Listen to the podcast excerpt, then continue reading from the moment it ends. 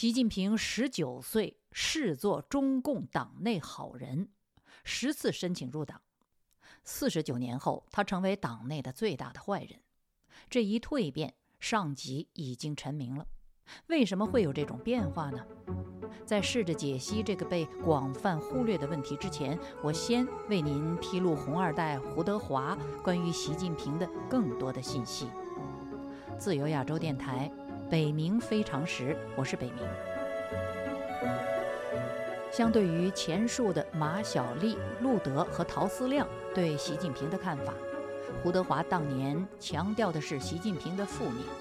他质疑习近平对苏共垮台抱持的态度，同时对习近平反对否定改革前三十年持鲜明的批评态度。在二零一三年二月二十七日召开的炎黄春秋会议上，他说：“看了习的讲话，心情非常沉重。他对苏共垮台非常痛心。为什么那么痛心？如果不是苏共自己没搞好。”久加诺夫说的垮台源于三垄断，这就不值得为他垮台悲伤。先得有个讨论的气氛，不能否定三十年。如果反右、文革都不能否定，就把自己给否定了。在次年二零一四年四月十七日的炎黄春秋讨论会上，胡德华。除了披露2009年他对来访的习近平的规劝以及习近平的回绝，这个上集我们谈过了，还谈到他所亲历的习近平的亲密朋友和智囊的水平，并观察到这位智囊对习近平的看法。他同时也反省包括他在内的这一代的整体的缺憾。他说：“习和耿彪家特别熟。”也很尊重耿家，清华附中同学陶海素与习的关系很深，习向陶多次请教。陕北时三个人优秀，陶更甚。这里所说的陕北十三个人，除了陶海素，另外两位应当是与习近平一同插队的红二代，前总参作战部部长雷英夫的两个儿子雷荣生和雷平生。长兄雷荣生分在梁家他村，弟弟雷平生与习近平同在梁家河，同住一眼窑洞。陶海素同年从北京清华附中到陕西省延安县段家疙瘩大队插队，后任延川县团委书记和公社书记，是习近平当年的至交，也是习近平入团和后来当村党支部书记的提携人。胡德华继续说：“我和陶十八大后聊过一次，我谈了自己的困惑，倒退、民主、法治、哲学，我们这一代人的反思等。”陶说：“你说的这些，我从未听说过。这还是习的智囊呢，他与习没断过。”我问陶：“他行吗？”陶没说，但实际上是感到不行。我们的文化水平在哪儿？补不上来的，即天分不够，努力程度也不太够。胡德华的相关信息就介绍到这里。在改革派红二代中，胡德华是从思想认知水平角度谈论习近平的极少数。思想及其相关的认识水平，从来不能成为大众的时尚。但这并不意味着他在生活中可有可无。社会思想是人类历史的导航器。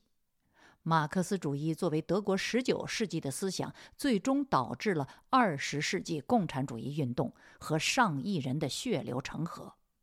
手无寸铁的马克思的主义尚且有如此的能量。一个手握生杀大权的独裁者的思想，将更能够载制他所挟持的那个国家民族的命运。思想在个人命运中也扮演同样重要的角色。有句格言脍炙人口，据传是前英国首相撒切尔夫人说的：“注意你的思想，因为它变成言辞；注意你的言辞，因为它变成行动。”注意你的行动，因为他们成为习惯；注意你的习惯，因为他们变成性格；注意你的性格，因为他们变成你的命运。思想是如此的重要，以至于撒切尔夫人认为，我们怎么想，就会变成什么样的人。观察习近平的思想状态，是解读他人生必然的变化，不是升进，而是退化的钥匙。以下我试着解析习近平的思想状况，以及其他五项他必然成为始皇帝毛主席的原因。第一，思想荒漠。习近平不仅如胡德华所言没有文化。他也缺少系统性的思想和文明思想的资源，他的思想库中既无东方民胞物语、天下大同的仁政王道传统，也没有西方自由平等、科学理性的现代传统。除了中共权力集团的统治信条和从政的经验，其荒漠化程度一目了然。要确认这一点。只需要看一看他成长的环境。习近平十三岁时文革爆发，以封、资、修为代表的古今中外所有的文明都被批判、砸烂、抛弃，教育革命首当其冲。那时他小学毕业上初中，校园已无学可习，混到不满十六岁就插队。梁家河了，但是与众多后来自学成才的插青不同，习近平插队之初逃回城里，再被迫返回，又荒废了两年。此后，他突然人生开窍，努力的务农。据同情他处境、对他多有提携的他的插亲好友、公社书记陶海素说，他那时农闲，曾埋头读书。不过一两年后，他就入党当了村支书，忙于务农，很少再有时间自学。虽然二十二岁，他到清华就读了三年，却是政治挂帅的工农兵学员，而且学的是化工系的基本有机合成专业，并非是从政所需要的文史哲。大学毕业后，他正式踏入中共政界。忙于做官，再无机会专心自修，文化也就停滞在初中前的程度。但是道术为天下列，为领衔新时期的国家政务，客观上需要他师出有名，他必须给全党全军全民一个说法。其实胡德华二零零九年那次在他私访的时候规劝他。建议他找人说圆了，就是为中国深化经济改革、融入全球化导致的资本主义因素寻找名正言顺的说法。用中共新时期的话语叫做“真正发展马克思主义”，或者学术化一点叫做“理论创新”。但是他坚决地拒绝了接受资本主义，找人替他说圆了，假装说圆了也不行。他的思想武库中，只有长期耳濡目染而形成的毛泽东思想，可以拿来名正言顺地统摄党内各派势力，整治意识形态，重建经济秩序。所以他不久就发现自己不能不提毛。中共建政以来对文明世界信息的成功封锁和对文化传统的破坏。导致这个国家主导思想和价值取向在毛时代和邓时代两个陷阱中轮转，要么以后四十年经济改革所纳入的资本主义的陈芝麻烂谷子对抗前三十年的封闭愚昧，最终加剧社会道德的堕落；或者为对抗后四十年的社会道德的整体堕落，呼吁前三十年的朴素民情。而再度回到封闭愚昧和领袖崇拜。五千年文明古国的后裔们，丧失了纵深历史意识和广阔的人类文明视野，其眼界充其量没有超出七十年的红色疆域，甚至没有能力回看一眼距离最近的文化与文明的中国宝库，那就是父辈们走过的民国时代。四九年后出生的中国当代最高领导人习近平的思想匮乏，是这个民族思想荒漠化的完美体现。这是他入党后四十九年只能蜕变不能升进的重要原因之一。二，政治目标的局限。思想匮乏导致习近平政治学理念肤浅。只要国家政体是一党独大，而没有外部制衡的机制，则无论该党叫什么名字、举什么旗帜、喊什么口号、标榜什么价值、信奉什么主义，终究会导致党对国、官对民的利益冲突，成为践踏、剥夺人民权利的敌人。这是权力的本质。权力集团内部的任何强权意志、清党措施、纲纪家法都不能克服。习近平对此缺乏认知的能力，尽管他登基伊始就把他的良家和个人成长经验运用为国家治理方式，强调为人民办实事、走群众路线、厉行反腐，甚至偷换概念，把被奴役的人民称作中共强霸的江山。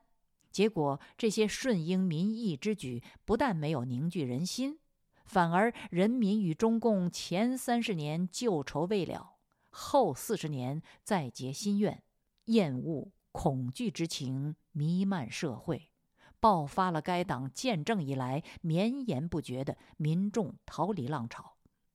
据联合国难民事务高级专员办事处二零二二年六月发布的数据。仅去年，就是二零二一年，中国寻求政治庇护的人数就高达十二万，超过了胡锦涛主政八年的总和。而习近平上台八年期间，逃离的人数激增了十三倍，疫情的封锁也没能中断和阻止逃离。自习近平上台走群众路线，为人民办实事至今。中国对外寻求政治庇护的人数累计已经超过七十三万，另外还有十七万多人以难民的身份生活在境外。人民如此大规模、持续不断的背井离乡，是对习近平政权的最彻底的否定。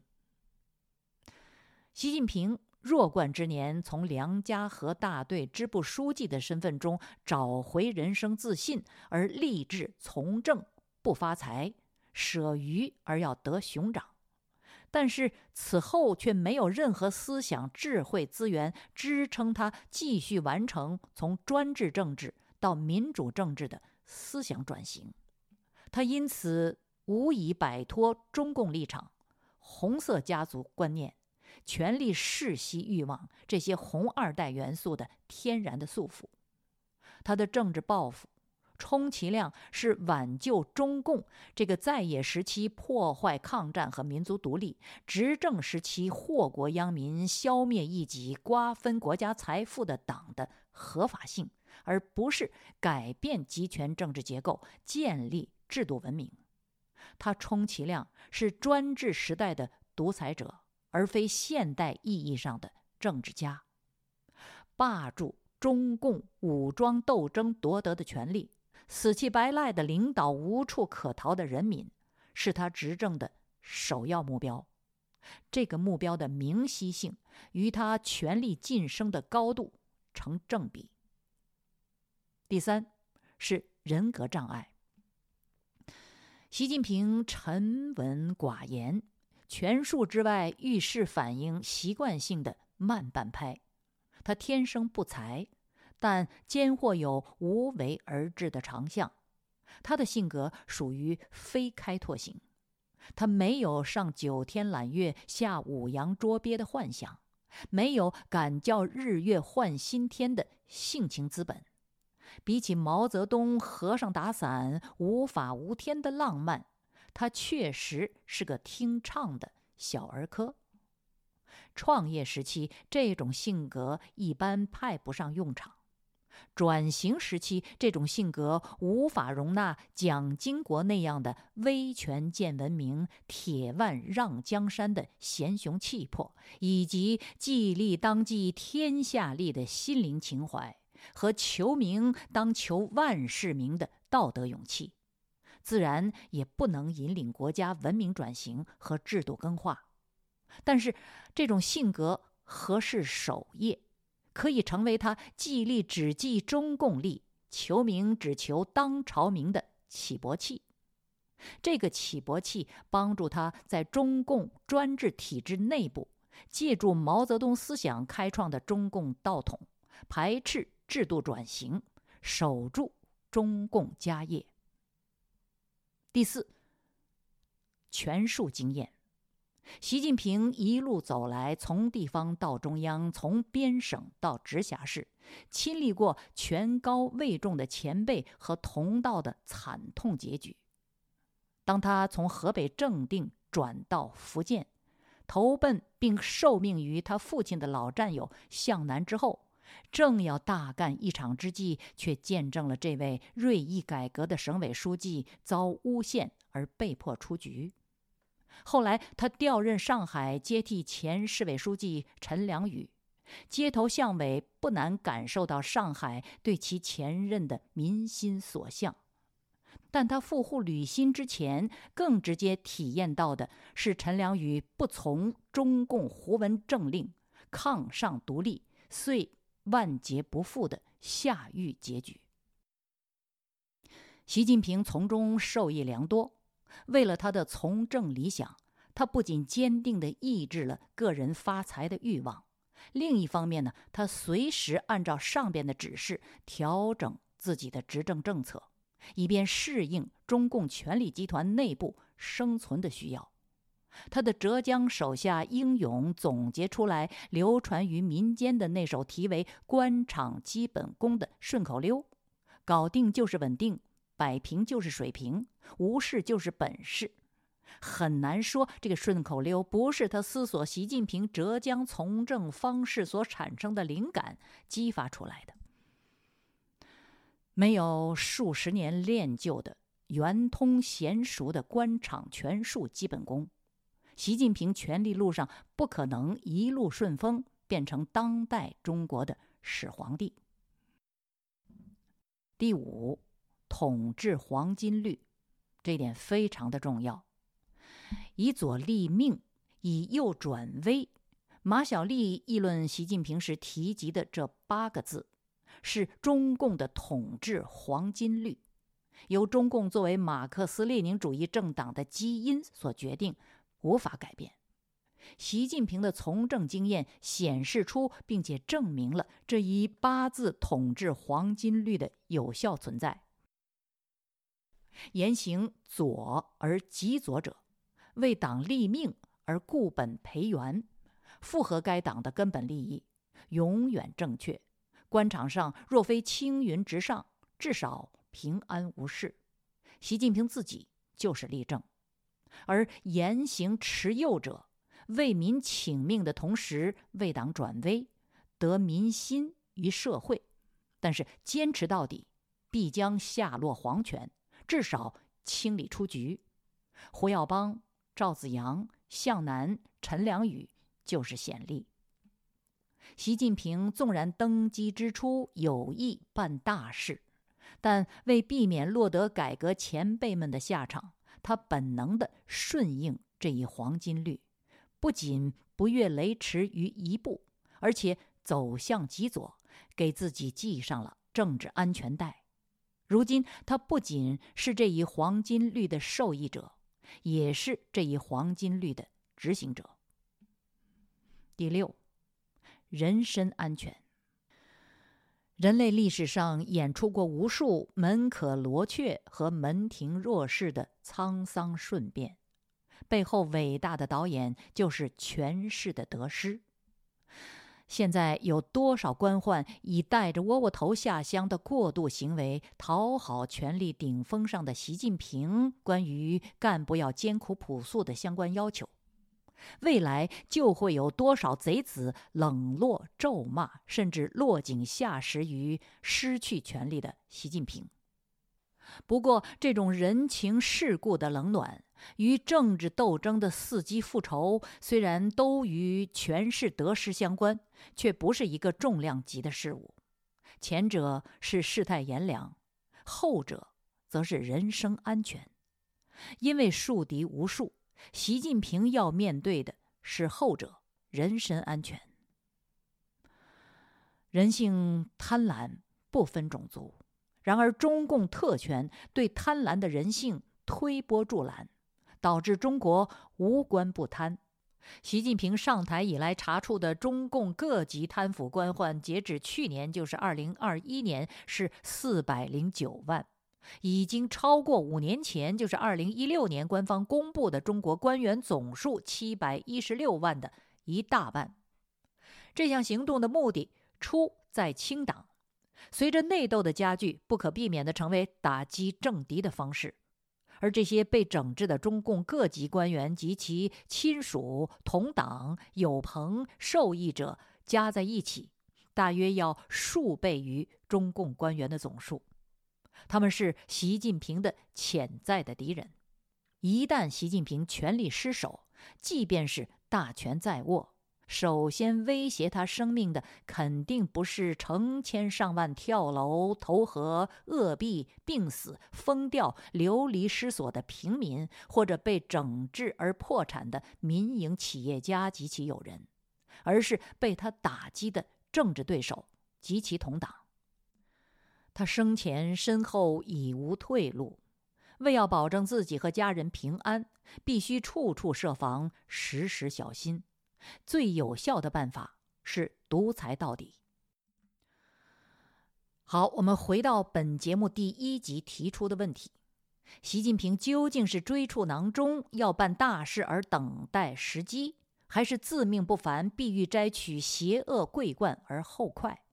亦或是本无利器，摸着石头过中共的血河，而必然成为始皇帝毛主的席。纵观习近平近半个世纪的权力之路，北明的浅见是：他登基之初尚有新政之意，但他运思无善缘，安民无道统，治国无利器，解散恶政无胆识，改写历史无雄才。摸着石头过中共这条血河，非左非右、忽左忽右的中间道路，也就是第三条道路，被以左立命的中共统治黄金律所阻挠。他很快左转，成毛志，拢人心，以守红色江山为承诺，保住自己性命成为前提。所以，不是习近平一己之力恶化了、改造了中共。而是中共集权政治制度造就了习近平。在本节目结束之前，顺便再说一句：对习近平持否定态度的汉语世界，几乎定论习近平智商不高，相当愚蠢。这一结论其实用错了标准。以权术论和厚黑学标准看，习近平作为黑帮后代。从梁家河土窑洞出发，胜出当地三万插队青年，跨越无数从政红二代，绕过党内逆淘汰机制，最终登上总书记宝座，而且居然改写了到站下车的法理依据，还把政治局改造成习家军，这绝非愚蠢，乃是权术过人。即便以文明价值衡量。他的倒行逆施也不是愚蠢，乃是邪恶。已故的中国学人王康总结他的内政八大罪：第一罪，独裁专制，大权独揽；第二罪，国进民退，恢复共产党政治经济学；第三，重提阶级斗争；四，人民拜物教；五，镇压党内外反对派；六，恶法治国，纳粹模式。七、现代化手段监控人民；八、煽动民族主义仇外情绪。还有他军事与外交的九大恶，第一，穷兵黩武；第二，军事扩张；第三，军官赎买；第四，战争准备；第五，联俄抗美；第六，离间西方；第七，全面渗透；第八，重组秩序；第九，国际宣传。这些显然是其沦为独裁的邪恶使然，而非愚蠢所为。也曾翘首望新政，红二代开议习近平。兼论习近平之变到这里就全部结束了。这个三集的系列也是此前四十七集始皇帝毛主的习习近平的权力录系列的终结篇。这是自由亚洲电台，北冥非常时，美国首都华盛顿，北冥。